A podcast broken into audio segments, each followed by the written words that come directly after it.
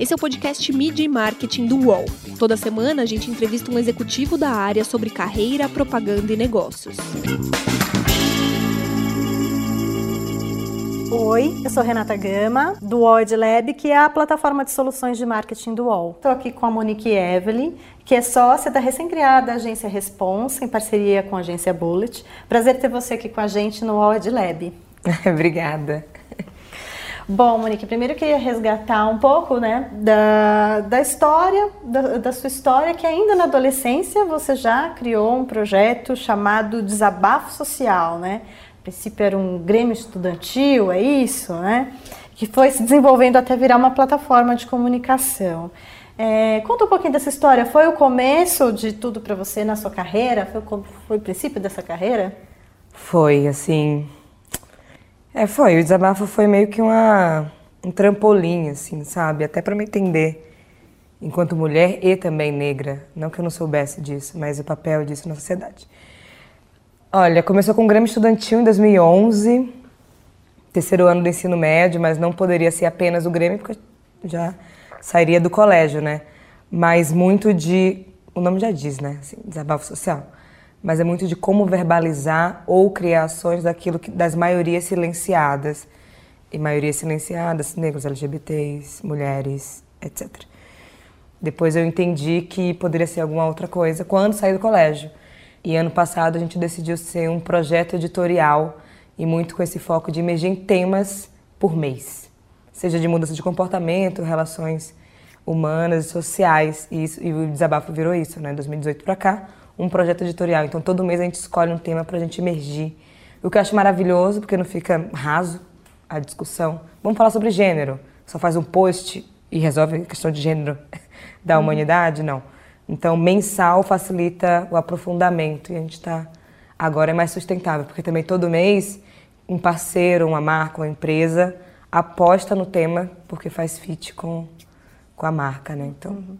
Foi assim um modo de você você entender que tinha esse seu talento para comunicação. Olha, essa bagagem de escrever, de entender muito esse lugar de escuta, que hoje as pessoas têm isso no lugar de fala, mas o desabafo me possibilitou muito a escuta para poder escrever e para poder falar depois, assim. Então, é, esse entendimento e essa construção de escutar, ouvir histórias, não é isso, não concordo, argumentar, provavelmente me trouxe para esse lugar da comunicação, que me trouxe para a profissão repórter, depois me trouxe para outras produtoras, enfim. Mas eu me vejo como, eu me vi como comunicadora muito tarde porque eu não estava entendendo o que eu estava fazendo. É, e nos 20 a chave mudou, tipo, isso aqui que eu estou fazendo trabalho, não é hobby, entendeu?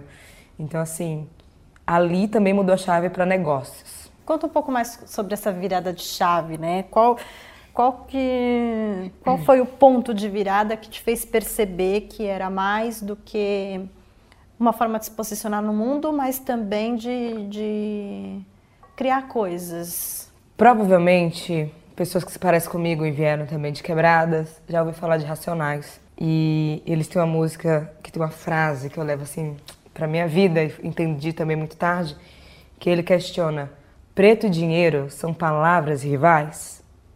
Aí eu peguei essa, essa frase para mim e falei: não, não são palavras rivais. E fui entender que tá. As pessoas, empresas, marcas têm muita dificuldade de pagar propriedade intelectual se eu estudo muito sobre o assunto e as pessoas me chamam para palestrar, ou aquela famosa dica, que na verdade é consultoria, porque não estão pagando as pessoas, porque não estão me pagando, não estão pagando outro, enfim. E eu fui meio que pirando nisso, né? Tipo, eu não estou dando dicas. Isso aqui é consultoria, porque eu estudei tanto que eu posso passar para o mundo isso, né? Quando está comigo só é só informação, quando eu passo é conhecimento, então o conhecimento precisa ser remunerado. E fiquei meio louca tentando ligar os pontos e entender que tá tudo bem, você paga por isso, assim. E aí eu falei, tá, então como é que eu crio as coisas? Como é que eu vou colocar tudo isso no mundo? Negócios mesmo, né? E me colocaram nesse lugar, falaram que isso era empreendedorismo. Que também da onde eu vim, o nome disso é gestão de sobrevivência. É se virologia, a gente vai se virando, criando coisas, aí ganho trocado, mas nada é muito escalável exponencial, sustentável, porque a gente utiliza outros nomes. E tentando ligar esses pontos, eu falei, tá, o que eu tenho que criar é aquilo que eu acredito muito, mas também que seja uma demanda e também que seja sustentável. Se eu cheguei no momento de entender que eu preciso ser paga é, pela minha propriedade intelectual, que seja por aquilo que eu acredito muito, muito, muito. E também tem uma coisa, ninguém realiza nada sozinho, né? Assim, é uma loucura quem acha isso. E eu falei, quem são as pessoas melhores do que eu para botar coisas no mundo? Isso é real, eu sempre me pergunto isso. É, todo mundo que trabalha comigo hoje, eu tenho assim certeza absoluta que são melhores do que eu. Assim, eu sempre falo isso para eles e elas, ficam assim, ah, deixa palhaçada. Mas é verdade. Tem gente que é muito melhor executando do que eu, muito melhor em produção do que eu, muito melhor amarrando pesquisa do que eu. Então, assim, claro que eu vou te contratar, porque eu quero tudo maravilhoso, né?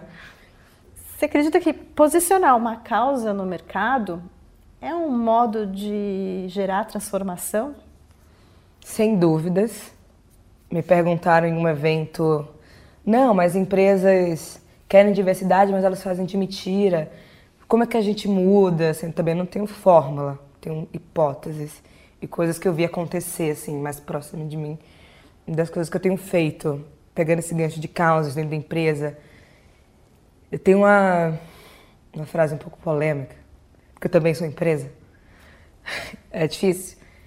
Que CNPJ não tem coração, né? No final do mês a gente precisa bater a meta. Precisa do dinheiro para pagar, inclusive, o salário das pessoas.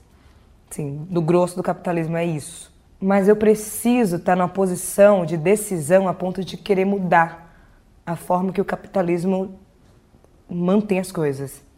E três pontos que eu vejo acontecendo e que eu acho que não são divergentes momento de causas e empresas. Empresas que vão entender por uma questão óbvia que precisa fazer não sei o termo abraçar a causa, mas assim, tem mulheres na empresa, tem negros nas empresas, independente da posição, tem essas pessoas, LGBTs, PCDs, enfim, tem. Seja estagiário, jovem aprendiz, só não tem em alto escalão. É outra coisa, mas tem. Então, querido, você está falando a linguagem das pessoas. Então, é uma questão óbvia. Você vai falar sobre causas. Ponto. Tem um outro ponto que é mais complexo, que é, digamos, a questão de justiça social, vai, esse termo, que é muito da branquitude, que está no alto escalão, entender que assim, agora é a hora, a gente precisa fazer mesmo. E tem outro ponto que eu não falei, que é dinheiro. Que é a galera mercenária, que assim, tá nem aí pra causa, mas vai fazer e vai colocar uma grana para alcançar, virar buzz, né? Tipo, ah, gênero para tudo quanto é lugar, raça, pela grana. Porque só pretos ano passado movimentaram 1,7, se não me engano, trilhões. Só a população negra. O mercado informal movimentou 820 milhões. Então, assim, pelo dinheiro, as marcas vão começar a fazer e estão fazendo. Então, eu acredito muito no, óbvio, justiça, justiça social, mas com essa complexidade, inclusive é mais genuíno. E o que você diria que as marcas ganham ao se posicionar em termos de imagem e o que elas perdem ao não se posicionar? Eu prefiro ter 10 pessoas fiéis, assim, criando uma comunidade muito sustentável daquilo que eu acredito e a gente acredita junto, que vai ser a base para o que eu quero construir. E daqui a um tempo, do que 100 mil pessoas que não entenderam nada do que eu faço. É uma lógica bem simples, aparentemente. E as marcas são assim. Quando se posiciona, Claro, vai ter um lado A, B, C, ainda mais nesse momento ultra, hiper, mega polarizado, mas você ganha um público fiel. E o público fiel vai te defender nos momentos que, assim, você nem sabe o que fazer, vai pagar assessoria para acabar com a gestão de crise, mas se o público é fiel, entender o que você faz, quem vai segurar é o público. Ponto. Você vai perder A, B, C, mas vai ficar com D. Tá ótimo. Agora, quando não se posiciona, você perdeu todo mundo. Mídia e marketing volta já. Os podcasts do UOL estão disponíveis em todas as plataformas. Você pode ver a lista desses programas em uol.com.br/podcasts. Recebe salário, faz transferência, pagamento, recarga de celular e até empréstimo, tudo sem taxa. PagBank, a sua conta grátis do PagSeguro. Baixe já o app e abra sua conta em 3 minutos. Há três meses, mais ou menos, né? Que você Uhum. entrou nessa parceria com a Bullet, da, da agência Responsa. Como é que nasceu é, a parceria e como é que nasceu o, o projeto em si? Conta um pouco. Olha, eu tinha feito uma palestra, na verdade, na Bullet. Batemos um papo lá com os funcionários. Acabou. Um ano depois, estava em outro evento realizado por eles, mas eu não sabia. E um dos sócios estavam lá, assim, o Aldo. Ouviu e me chamou para conversar. Só que ele não estava no dia que eu estava na conversa. Ele conversou com o não, Monique e tal.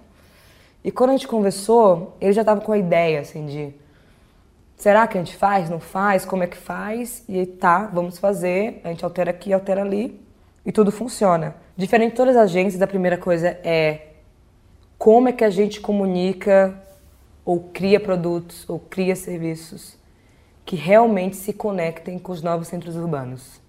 Se a responsa nasce com essa lógica de comunicar com os novos centros urbanos, que são as periferias, a primeira coisa é que a gente não pode contratar pessoas de fora das periferias. Sim. É isso. Então, se uma empresa quer falar com o público LGBT, no mínimo, a maioria precisa ser LGBT. Sim, do time. Isso é uma realidade. Não adianta, é nada sobre nós sem nós mesmo. Não pode, não dá mais. E entendemos que tá. Vamos comunicar marcas, novos centros urbanos. Tá. Vamos ter apenas profissionais que vieram dos novos centros urbanos. E uma outra questão que era a gente que tem que escolher o lugar que vai ser a agência. Tipo, é Monique, é Aldo, é Edu, é, são os sócios, assim. E ficamos nessa crise também. A gente iria escolher e paramos de escolher e voltamos para as pessoas contratadas. Onde que vocês acham que deve ser a agência? Porque como cada um é de uma quebrada, imagina só um que é da Zona Sul e a gente inventa de colocar a agência na Zona Leste. Gente, cinco horas, né? Tipo assim, só para atravessar a cidade. E até o final do ano, virado do ano que vem, escolher um centro de São Paulo. Com esse movimento da responsa, somado a movimentos de várias marcas, né, que algumas estão abraçando de- verdadeiramente, buscando Sim. transformar internamente, né, seus quadros, né, tornando mais diversos, mais difícil, mais demorado, começar, né, às vezes grande fazendo isso, fazendo essa revisão. Bom, é, diante desse movimento que a gente vê, como que você enxerga o mercado daqui a alguns anos, mercado publicitário daqui a uns cinco anos, mais ou menos, né, em termos de, Sim. de representatividade interna, não apenas aqui naquilo que se diz. É, não pode ser. Não é a publicidade, né? Diversidade não é publicidade. E unidade também não é diversidade. Tem isso. Porque representar é a parte mais fácil. Uma pessoa já representa. Agora, ser proporcional é o problema. Então, pensando assim, vai, cinco anos, não vou nem jogar muito. Porque em um ano a gente sabe que já está afundando. Ou vão fechar, real, como Demi ganha muito dinheiro agora não faz sentido a existência de empresas e agências como essas, ou vão sobreviver como responsa. Sim, é real. Se não for porque é óbvio, justiça, vai ser pelo dinheiro. E em cinco anos, provavelmente, as agências vão se reinventar pela grana. Sim, marcas já entenderam que, assim, o cliente, né?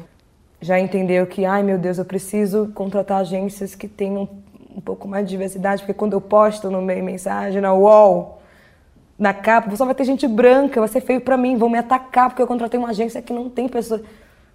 Então eles vão começar a cobrar os fornecedores. Então, assim, fornecedores, que são as agências, os intermediários, vão dançar. Se não tiver, vão dançar. Então, espero que sobrevivam.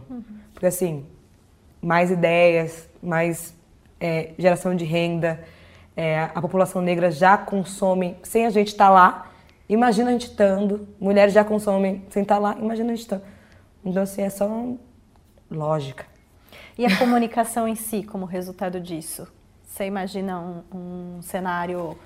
é, Eu não vou precisar chegar em Oakland, na Califórnia, nos Estados Unidos, para ver gente preta estampada. É tudo o que eu quero, assim, sabe? Tipo, porque sempre, nossa, meu Deus, aqui tem pretos na comunicação. Ai, meu Deus, olha essa mulher incrível. eu não preciso para fora do país, né? Assim, não quero ter que ir para fora do país para pegar os melhores casos de comunicação e publicidade de sucesso. Legal, Monique, muito obrigada por participar e de contar seus insights, suas histórias. E desabafos. E né? desabafos. é isso, é. obrigada a vocês. Os podcasts do UOL estão disponíveis em todas as plataformas. Você pode ver a lista desses programas em uol.com.br/podcasts. Esse programa teve reportagem de Renata Gama, captação de áudio de Vinícius Andrade, edição de áudio de Alexandre Potashev e coordenação de Juliana Carpanês.